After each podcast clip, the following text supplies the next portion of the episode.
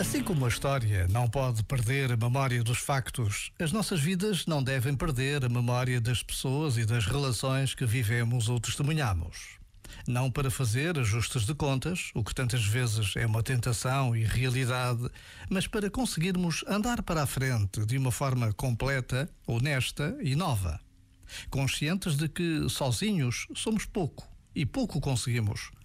Em breves pausas como esta, podemos trazer às nossas memórias pessoas e relações que nos feriram ou nos transformaram.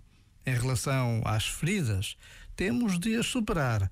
Em relação ao bom e ao belo, temos de agradecer e seguir o nosso caminho. Já agora, vale a pena pensar nisto.